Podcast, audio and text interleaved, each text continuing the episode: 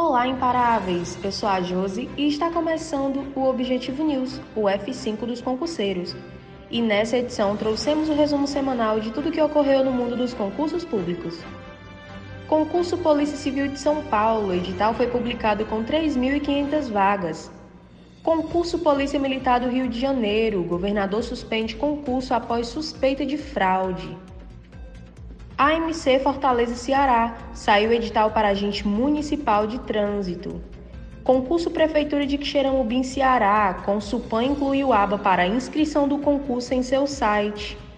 Concurso Polícia Militar do Pará, Sebrasp é contratada como banca organizadora do concurso.